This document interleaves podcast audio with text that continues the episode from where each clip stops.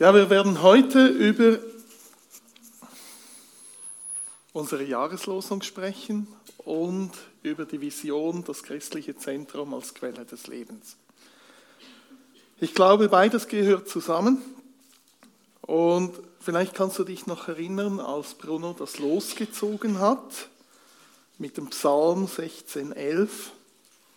Wie war da deine Reaktion? War das positiv? War das negativ für dich? Hat dich das angesprochen? Für mich war es wow. Das war wow. Psalm 16,11 ist für mich extremst, extremst positiv.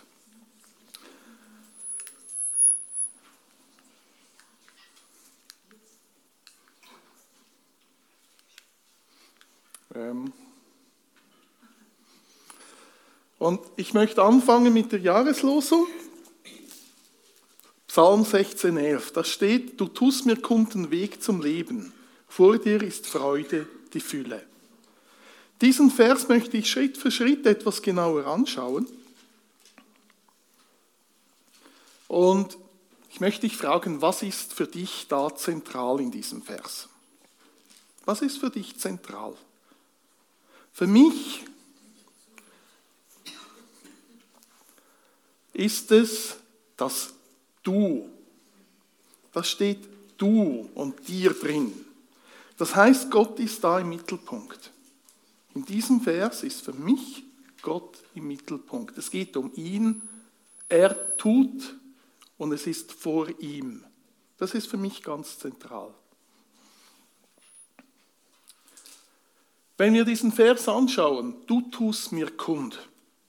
Was heißt das kundtun? Was verstehst du darunter? Kundtun ist so eine Art Leiten, unser Kennenlassen. Gott leitet uns durch Interaktion.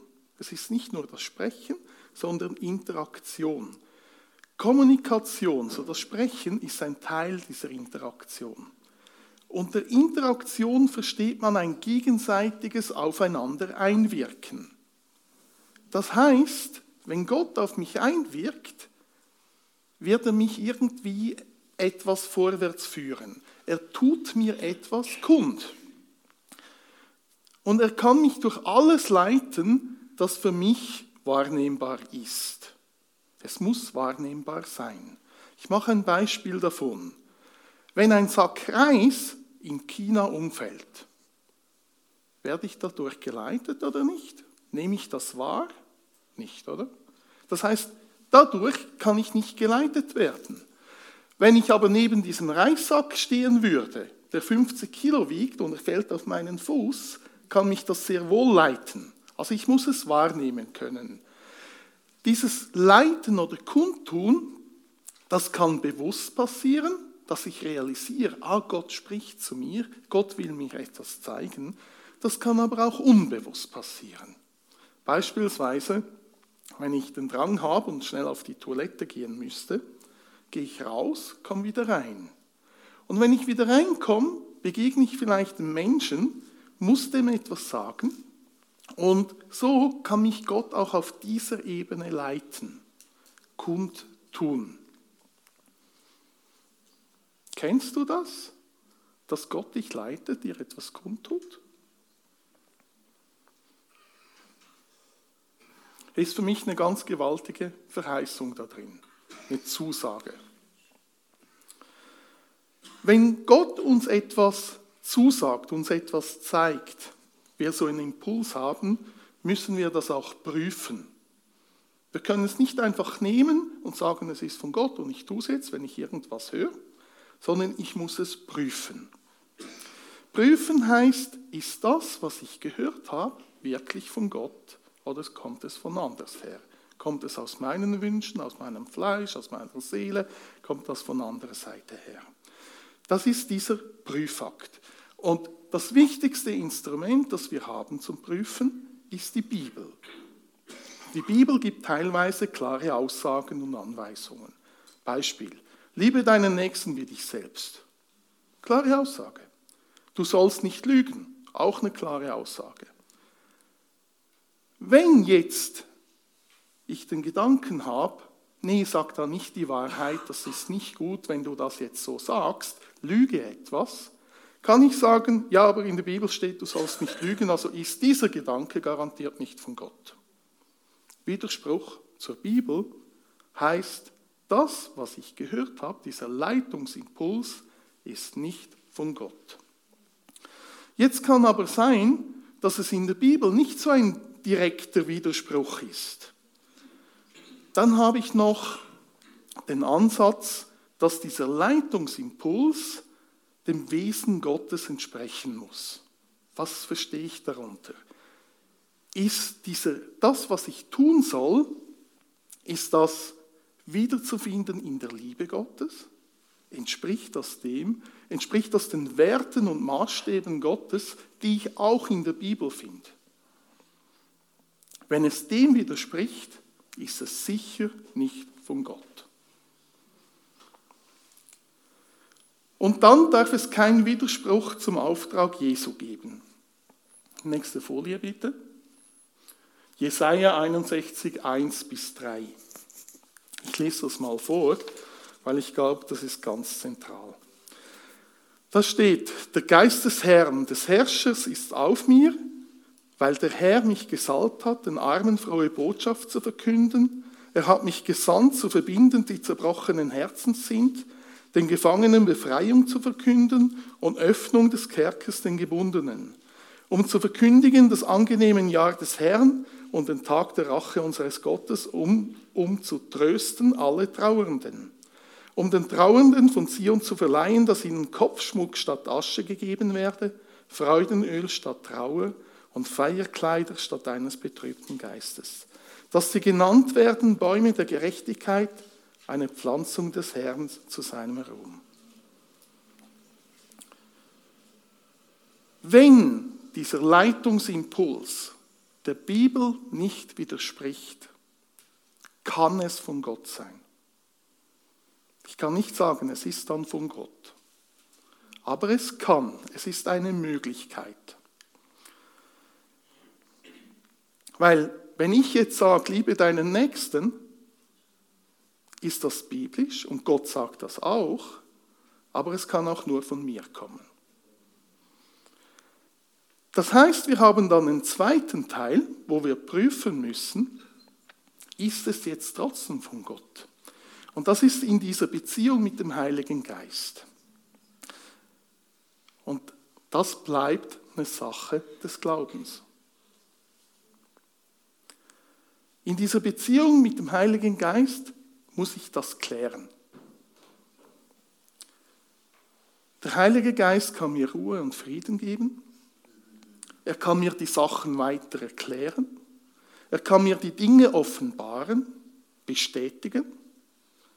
Er kann das direkt oder indirekt machen. Direkt heißt, er sagt mir das. Indirekt, er braucht andere Menschen oder Situationen. Fasten kann in diesem Prozess hilfreich sein, wo ich etwas bewegen und prüfen muss. Aber es bleibt immer eine Sache des Glaubens. Das heißt in meinem Herzen die feste Zuversicht, es ist von Gott oder nicht. Das ist ganz wichtig. Und du trägst die Verantwortung für deine Entscheidung. Es ist bei dir, weil es ist eine Sache des Glaubens. Wenn du dich manipulieren lässt von anderen Menschen, ist es trotzdem deine Verantwortung, was du daraus tust. Gehen wir einen Schritt weiter in der Jahreslosung. Den Weg zum Leben. Mario hat vorher diese Szene von Petrus erwähnt als Jesus da auf dem Wasser stand und lief, mitten im Sturm, Petrus im Boot saß. Und Jesus hat gesagt, komm, Petrus ist aus dem Boot gestiegen, auf dem Wasser gelaufen. Das ist ein kleiner Weg. Schritt, der nächste kleine Schritt. Der nächste kleine Schritt von Petrus war Fuß über das Boot auf das Wasser zu ihm hin. nächster kleiner Schritt. Das als Kundtun, als kleiner nächster Schritt. Wenn wir eine andere Szene nehmen, ähm, der Auszug aus Ägypten hin in das gelobte Land. Das ist weit weg. Das ist nicht der nächste kleine Schritt, sondern das ist ein weites Ziel, vielleicht ein Fernziel, vielleicht ein Zwischenziel, ähm, ist wie ein Wegweiser, wo, ja, wo das etwas weiter weg ist. Das kann vielleicht den nächsten Schritt bestimmen, den nächsten kleinen Schritt, aber es ist weit weg. Und beides definiert unseren Weg. Das heißt, es gibt ein Fernziel da weit hinten, das wie ein Wegweiser ist. Und es gibt diese, dieser kleine aktuelle Weg, wo ich Schritt für Schritt vorwärts laufen muss. Beides gehört zusammen. Den Weg tut er uns kund.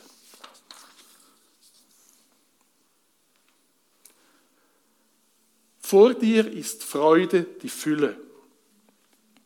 Freude die Fülle. Wow, oder? Freude in Fülle, willst du das? Wo gibt es das? Vor ihm. Das heißt, es ist die Bedingung, die Bedingung, wenn wir vor ihm sind, sind wir in dieser Fülle, in dieser Freude drin. Vor ihm ist das so. Du kannst nicht sagen, ja, ich bin jetzt vor ihm, aber eigentlich habe ich keine Freude. Doch, die Freude ist da. Wenn du dein Herz öffnest vor ihm, hast du, bist du eingetaucht. Die Frage ist mir, wie kommst du dahin? Wie kommst du vor ihm? Und das ist wieder diese Beziehung. Jesus als Herr und Retter in deinem Leben. Hast du ihn angenommen als Herrn und Retter, bist du jederzeit vor ihm. Du kannst jederzeit vor ihm sein. Jederzeit diese Beziehung leben. Wenn du ihn noch nicht als Herrn und Retter angenommen hast, hast du jetzt auch die Möglichkeit. Es ist die Möglichkeit jetzt für dich, gerade jetzt. Und für mich heißt das, was für eine Zusage dieser Psalm 16.11 enthält. Was für eine Zusage. Er tut mir kund den Weg zum Leben. Keine Ahnung, was der Weg ist. Er tut mir kund. Schritt für Schritt. Der nächste kleine Schritt, ein Fernziel. Und dann diese Freude in Fülle. Was für eine Zusage. Und die Frage ist, möchtest du das? Möchtest du das? Dass er dir den Weg kundtut, dich leitet und führt? Dass du ihm im Gehorsam folgst und so den, Le den Weg zum Leben gehst? Und dass du so in die ganze Fülle hineintauchst. Möchtest du das? Hast du dir diese Frage gestellt und hast du eine Antwort auf diese Frage?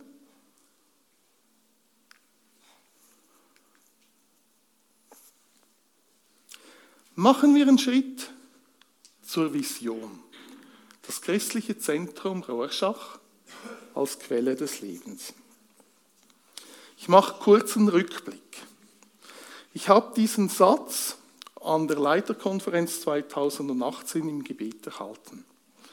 Habe den dann mitgebracht an die Gebetstage 2018 und habe ihn dann im Laufe des Jahres 2018 auch als Vision erkannt.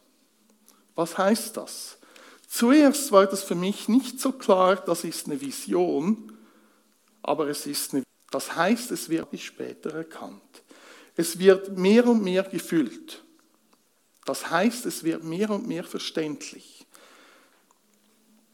Eine Vision ist so im Vergleich mit der Schwangerschaft vielleicht verständlich. Es wird empfangen, es wächst im Körper, es kommt zur Geburt und es wächst und gedeiht weiter. Es lebt. Das sind so diese Prozesse mit Vision. Eine Vision ist die Schau Gottes, ist der Wille Gottes sein Plan. Das kann ein Fernziel sein, weit hinten oder ein Nahziel. Aber es ist die Schau Gottes, die er hat. Und ich habe gesagt, man muss prüfen, wenn man etwas von Gott kriegt.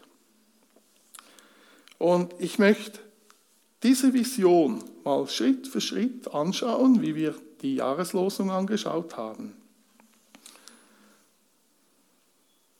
Wir fangen an mit dem christlichen Zentrum Rorschach da drin in diesem Satz. Was ist das christliche Zentrum Rorschach? Das ist eine Ortsgemeinde. Unsere Ortsgemeinde hier. Die Ortsgemeinde ist die Menschen, die gläubig geworden sind. Die gehören zur Ortsgemeinde hier. Und Gott wirkt durch Menschen, das wissen wir. In Epheser 1, 22 bis 23 sehen wir, die Gemeinde ist der Leib Jesu Christi. Das heißt, wenn ich jetzt vom christlichen Zentrum Rorschach spreche, meint das, es ist der Leib Jesu Christi, sind die Menschen hier, die hier Mitglied sind, die gläubig geworden sind, das ist das christliche Zentrum Rorschach. Bist du Mitglied hier? Bist du gläubig geworden? Bist du gläubig geworden? Du bist Teil dieser Gemeinde. Bist du Teil des christlichen Zentrums Rorschachs und Teil seines Leibes?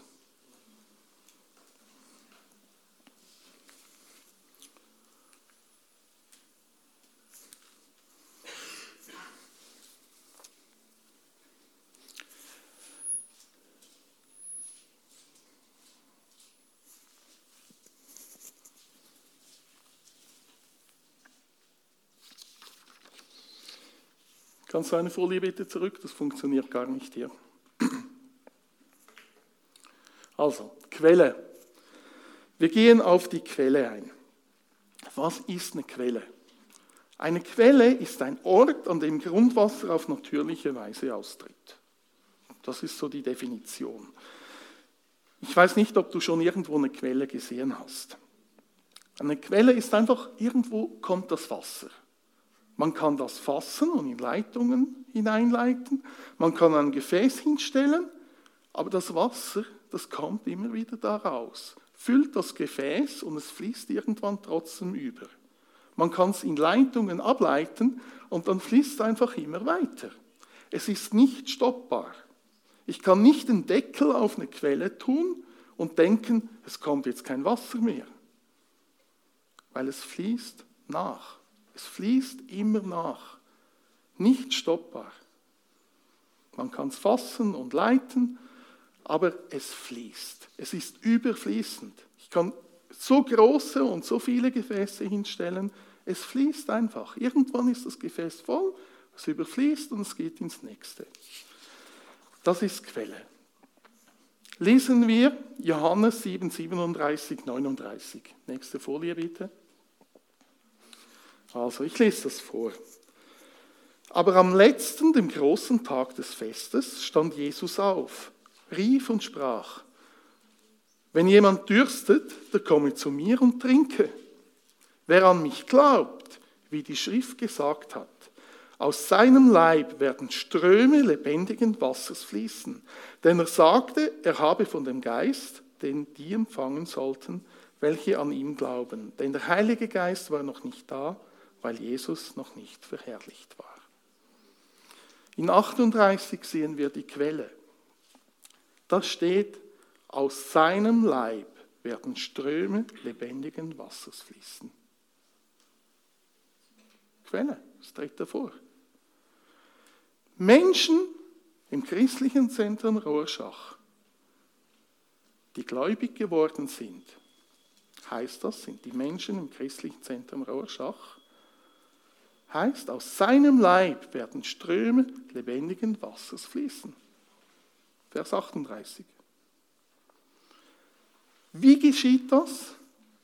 Vers 39. Den Heiligen Geist empfangen, welche an ihn glauben. In der Zeit, wo Jesus das gesagt hat, war dieses Pfingstereignis noch nicht. Das kam danach, nachdem er in den Himmel aufgefahren war.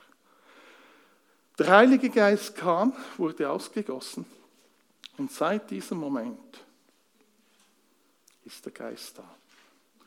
Besteht die Möglichkeit, dass der Geist auf uns kommt und wir in seiner Kraft handeln, er uns leitet, in seiner Kraft, im ganzen Ausmaß, in der ganzen Auferstehungskraft. Und wenn du realisierst, wenn der Heilige Geist in seiner Kraft auf dir ist, wenn du das realisierst,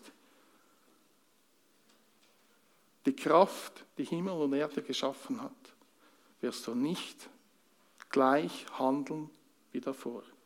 Wirst du nicht in Zweifel ziehen, weil er hat Himmel und Erde geschaffen, alles, das existiert. Wie könnte er dann nicht irgendwas andere auch tun? In dieser Kraft, wenn der Heilige Geist auf dir ist, sind alle Dinge möglich.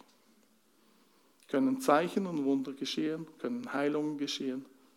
Es verändert. Es ist diese Auferstehungskraft, Erweckung aus den Toten. Und wenn das ist, wie könnte das christliche Zentrum Rorschach nicht die Quelle des Lebens sein? Immer da, wo der Heilige Geist ist, in seiner Kraft, wo in seinem Willen die Sachen geschehen, entsteht Leben. Nächste Folie bitte. Leben. Leben. Johannes 10,10. 10.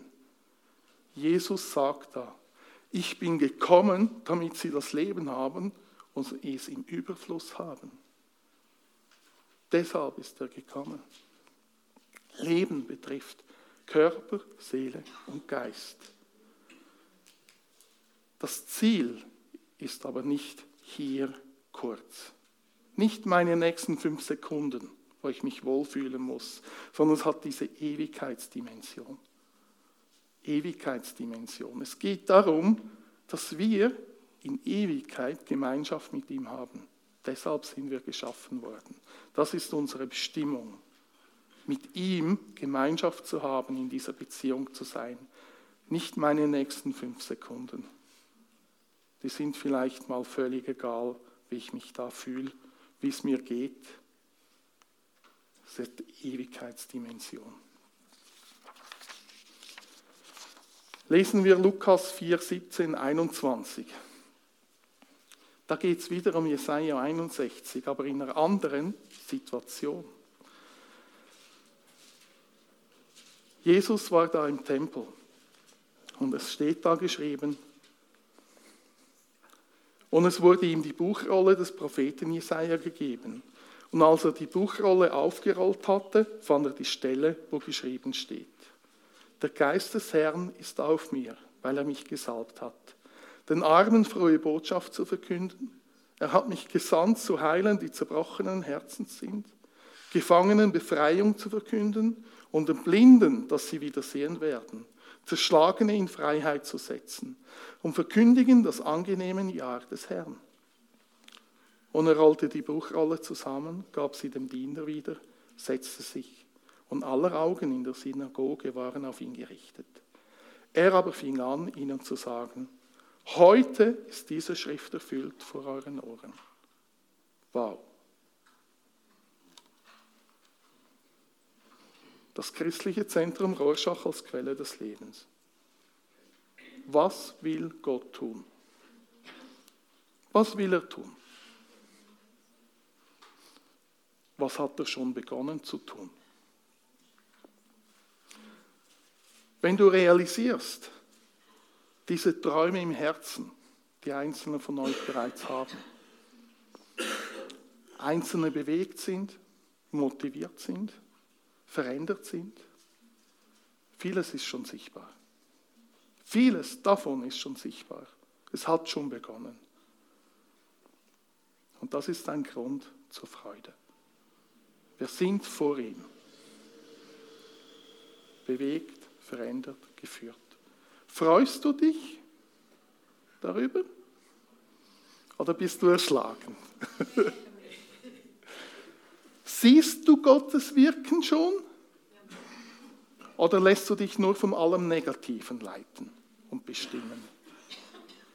Weil wir dürfen nicht nur das Negative sehen. Weil wenn wir uns vom Negativen, von den Umständen leiten lassen, rennen wir weg. Wenn wir diese Schau von Gott haben, haben wir seine Sichtweise, seine Vision. Und das ist was anderes. Weil nichts kann ihn aufhalten. Wer kann unseren Gott aufhalten? Nichts hält ihn auf. Vielen Dank für das Lied. Ich möchte ein paar wichtige Punkte noch herausgreifen. Gott soll im Mittelpunkt stehen, was auch immer geschieht. Haben wir hier gesehen und du weißt das in deinem Herzen. Gott soll im Mittelpunkt stehen, was auch immer geschieht. Und ich werde das immer und immer wieder sagen. Und wenn ich es mal nicht mehr sage, dann sagt es mir bitte zurück. Und die Gefahr geht nicht nur von negativen Sachen aus, sondern insbesondere von positiven Sachen. Weil wenn was Positives passiert, laufe ich schnell die Gefahr, dass ich mich nicht mehr so auf Gott konzentriere, mich freue, mich loslöse von ihm und einfach genieße. Ist auch gut zu genießen, aber er muss trotzdem im Mittelpunkt stehen. Die Party, die wir machen, die sollen wir mit ihm zusammen machen, ihm die Ehre geben, ihn im Mittelpunkt halten und sehen wollen. Das ist so der Punkt, der da drinnen ist. Und die Gefahr für die Gemeinde, die kommt von innen und nicht von außen. Wir müssen diese Einheit bewahren, wir müssen sie wiederherstellen da wo, wo, wo sie nicht existiert. Ihr erinnert euch an dieses Bild vom Mosaik, das ich gebracht habe, wo ich sage, jeder von euch ist so ein kleiner Glasteil, an und für sich ein Glasscherbe, und das wird geschliffen, zusammengefügt zu einem gesamten Bild, und das ist die Gemeinde. Herrlich geschaffen von ihm, durch ihn als Gesamtbild. Herrlich, jeder an seinem Platz, ergänzend, als Gesamtbild. Ihm zur Ehre, ihm zum Ruhm. Lesen wir Jeremias 2.13. Wir sind noch bei den wichtigen Punkten. Jeremias 2.13, da steht, denn mein Volk hat eine zweifache Sünde begangen. Mich, die Quelle des lebendigen Wassers, haben sie verlassen, um die Zisternen zu graben löcherige Zisternen, die kein Wasser halten. Sie haben ihn verlassen. Er war nicht mehr Mittelpunkt. Deshalb ist es so wichtig, dass er Mittelpunkt bleibt. Es ist so wichtig, dass wir aus ihm heraus dieses Überfließende haben. Diese Quelle von ihm dass es durch mich fließt, mich füllt, da wo ich leer bin, dass er mich einfach füllt, dass es überfließend wird. Irgendwann ist so viel von ihm, wenn er im Mittelpunkt steht, so viel von ihm in meinem Leben, dass es überfließt. Dass wir verstehen, dass wir nicht dienen müssen aus Pflicht, weil du musst oder sollst, sondern dass Dienst eine Gabe ist an dich, dass du darfst, dass du nicht Sklave bist und musst, sondern Kind Gottes bist und darfst, dass es ein Privileg ist, was du tun darfst. Jetzt fragst du vielleicht, ja, wieso muss ich dann gehorsam sein? Weil seine Gedanken so viel über meinen steht. Weil er alles kennt, was das Beste für mich ist und Gehorsam heißt für mich, seinen Willen erkennen, wahrnehmen, hören und es dann tun. Und das ist das Beste. Sein Wille ist das Beste. Ob ich es erkenne oder nicht, ist das Beste. Somit ist Gehorsam das Beste, was ich tun kann, weil ich mache dann seinen Willen das Beste auch für mich. Der rein egoistische Ansatz, ähm, rein kalkulatorisch müsste ich genau das Gleiche tun. Aber aus der Liebe heraus fühlt sich etwas anderes an. Gehen wir zum nächsten wichtigen Punkt. Nächste Folie. Galater 3,3. Seid ihr so unverständig? Im Geist habt ihr angefangen und wollt es nun im Fleisch vollenden. War an die Galater gerichtet. Und ich denke, das müssen wir ganz, ganz ernst nehmen. Dass wir nicht im Fleisch vollenden wollen, was im Geist begonnen hat. Ich mache ein Beispiel. Die leeren Stühle hier. Mit den leeren Stühlen kann ich Druck und Zwang ausüben. Ich kann sagen, schau, hier hat es einen leeren Stuhl und du musst und du sollst. Und eigentlich sage ich damit, du musst in deiner Kraft. Geh raus und reiß fünf Leute mit dir und wenn sie nicht kommen, nimm den Knüppel, damit sie ja kommen. Äh, du böser du, du hast nicht getan, was du sollst. Das ist Druck. Das ist Druck machen, Manipulation. Natürlich, Jesus möchte nicht, dass die Leute verloren gehen draußen. Aber ich kann das so nicht zu dir sagen. Es ist anders, wenn er die Last gibt. Es kann vorkommen, dass Jesus diese Last in dein Herz legt, aus dieser Beziehung raus mit ihm. Dass er das, was in seinem Herzen ist, wozu er am Kreuz sein Leben gelassen hat, all die Qualen getragen hat, dass er das mit dir teilt, weil du Freund bist von ihm, weil er das mit dir teilen möchte, weil ihm das so wichtig ist. Was für eine Beziehung wäre das sonst, wenn er die Sachen, die ihm wichtig sind, nicht mit dir teilt? Aber er überfordert dich nicht. Das heißt, es ist immer auch eingebettet in seinen Frieden. Er trägt, er überfordert dich nicht mit den Lasten. Er lässt dich nicht zusammenbrechen und sterben, weil das sein Anliegen wäre. Das tut er nicht, er überfordert nicht. Und es kann sein, dass du in Tränen ausbrichst, weil du die Last empfindest für die Menschen draußen. Es kann sein, dass du das Taufwecken fühlst da mit deinen Tränen. Für das, was er dir zeigt. Aber es ist immer aus seiner Liebe raus. Und er zeigt dir auch den nächsten kleinen Schritt an. Er gibt dir nicht die Last und sagt, haha, jetzt habe ich dir die Last gegeben und jetzt hast du die Schmerzen, die ich auch habe. Nee, er hat einen Weg, er hat einen Plan, er hat die Lösung. Er hat die Lösung geschaffen durch sein Leben. Das heißt, das ist dann getragen von ihm, ermöglicht durch ihn. Dieser nächste kleine Schritt, den er möchte, dass du gehst, ist getragen und ermöglicht durch ihn, durch den Heiligen Geist. Du darfst Teil daran haben. Das ist ein Privileg. Wenn du diese Last mal empfunden hast, ist es trotzdem wunderbar, weil es ist in seiner Gegenwart. Es ist in seiner Gegenwart. Er lässt dich nicht allein. Es ist Ausdruck dieser echten, tiefen Beziehung mit Gott, dieser Freundschaft. Und es steht auch geschrieben, es soll nicht durch Heer oder Kraft, sondern durch meinen Geist geschehen, spricht der Herr Zebaut.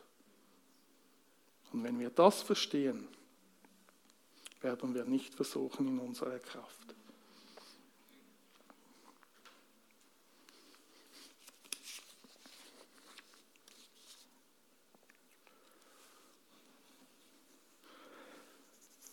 Wir nähern uns dem Ende.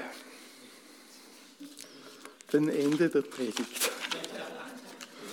nicht am Ende des Gottesdienstes, weil ich möchte noch eine Gebetszeit machen mit euch. Und ich möchte dich einfach fragen, was ist dir wichtig und was möchtest du? Weil es ist deine Entscheidung, du bist frei. Er lässt dich frei. Was möchtest du? Aber du hast die Möglichkeit. Du hast die Möglichkeit, diese Beziehung mit Jesus Christus zu starten, zu vertiefen, näher zu ihm hinzukommen. Das ist deine Entscheidung. Du musst nicht, aber du darfst. Weil er es ermöglicht hat, ist es möglich. Es braucht ein Ja dazu. Ohne dein Ja kommst du nicht dahin. Er zwingt dich nicht. Die zweite Frage, die ich einfach in den Raum stellen will, dich fragen will, was ist dein Mittelpunkt? Und was willst du, dass dein Mittelpunkt ist? Willst du seinen Willen erkennen und seinen Willen tun? Und bitte will nicht nur den Willen erkennen und dann nicht tun, ähm, weil das wäre nicht gut für dich. Wenn du ihn in den Mittelpunkt stellen möchtest, heißt das seinen Willen erkennen und seinen Willen tun. Beides. Auch wenn das dann nicht immer gelingt. Das ist ein anderes Problem, das ist ein Heiligungsprozess. Aber wenn dein Herz sagt, ja, ich möchte das, dann mach das fest. Dann sag ihm das. Und dann der dritte Punkt noch ist der Heilige Geist. Wir haben gesehen in diesem Vers, durch ihn geschieht es, durch seine Kraft, durch seine Salbung. Und die Frage, die ich einfach stellen möchte, willst du mehr vom Heiligen Geist? Und die ersten zwei Punkte, sie sind Vorbedingungen dafür. Weil wenn du keine Beziehung mit Jesus möchtest, dann streck dich nicht aus nach dieser Kraft, nicht aus nach Salbung. Wenn er nicht im Mittelpunkt stehen soll, streck dich nicht aus nach dieser Kraft. Das kommt nicht gut, weil diese Kraft, der Heilige Geist ist eins, Gott Vater, Gott Sohn, das ist eins und nicht getrennt. Es ist eine Person, die man auch betrüben kann. Aber wenn du eine Beziehung mit Jesus hast oder möchtest, wenn du in den Mittelpunkt stellen möchtest, dann streck dich auch aus nach dem Heiligen Geist, nach seiner Kraft und Salbung. Mehr von ihm, mehr von Gott. Du kennst vielleicht den Begriff Geistestaufe. Geistestaufe ist das erste Mal, wenn diese Kraft auf eine Person kommt, diese Salbungskraft. Aber es ist nicht eine einmalige Sache. Es ist immer wieder. Es ist immer wieder diese Kraftausschüttung. Es ist immer wieder aus der Quelle raus in mein Leben. Mehr und mehr. Und wenn das in einem Maß passiert, wird es überfließend. Was auch immer ich tue, wenn ich an dieser Quelle bleibe, wird es überfließend sein. Es geht nicht anders. Es ist so. Es ist natürlich übernatürlich. Ohne Zwang, ohne Druck, ohne dass ich mir diesen leeren Stuhl da ansehe und irgendwas produziere. Es passiert aus seinem Geist raus. Und ich möchte dich einfach, da wo diese Wünsche jetzt dein Herz bewegen, möchte ich dich auch nach vorne bitten. Möchte ich nach vorne bitten. Und Lorena und ich werden für Menschen beten hier möchte aber auch klipp und klar sagen, auch wir brauchen mehr. Auch wir wünschen mehr, ersehnen mehr von ihm. Das ist nicht zur Diskussion. Aber wir dienen, wir beten mit euch vor Gott, wir ringen vor Gott, segnen euch. Wenn du mehr willst, komm jetzt nach vorne. Stelle ihn in den Mittelpunkt es ist egal, was ringsherum ist. Sprich mit Gott und erwarte sein Wirken. Erbitte sein Wirken. Weil ohne dein Ja wirst du es nicht kriegen. Ohne dein Ja, er respektiert dein Nein. Aber da, wo du ihn bittest, glaube ich, wird er dir Sachen geben. So möchte ich das Lobpreisteam nach vorne bitten, dass ihr ein Lied spielt. Und jetzt einfach den Raum öffnen, dass ihr nach vorne kommen könnt, vor Gott, von ihm erwartet euch auf ihn ausrichtet, ihn in den Mittelpunkt stellt, von ihm erbittet.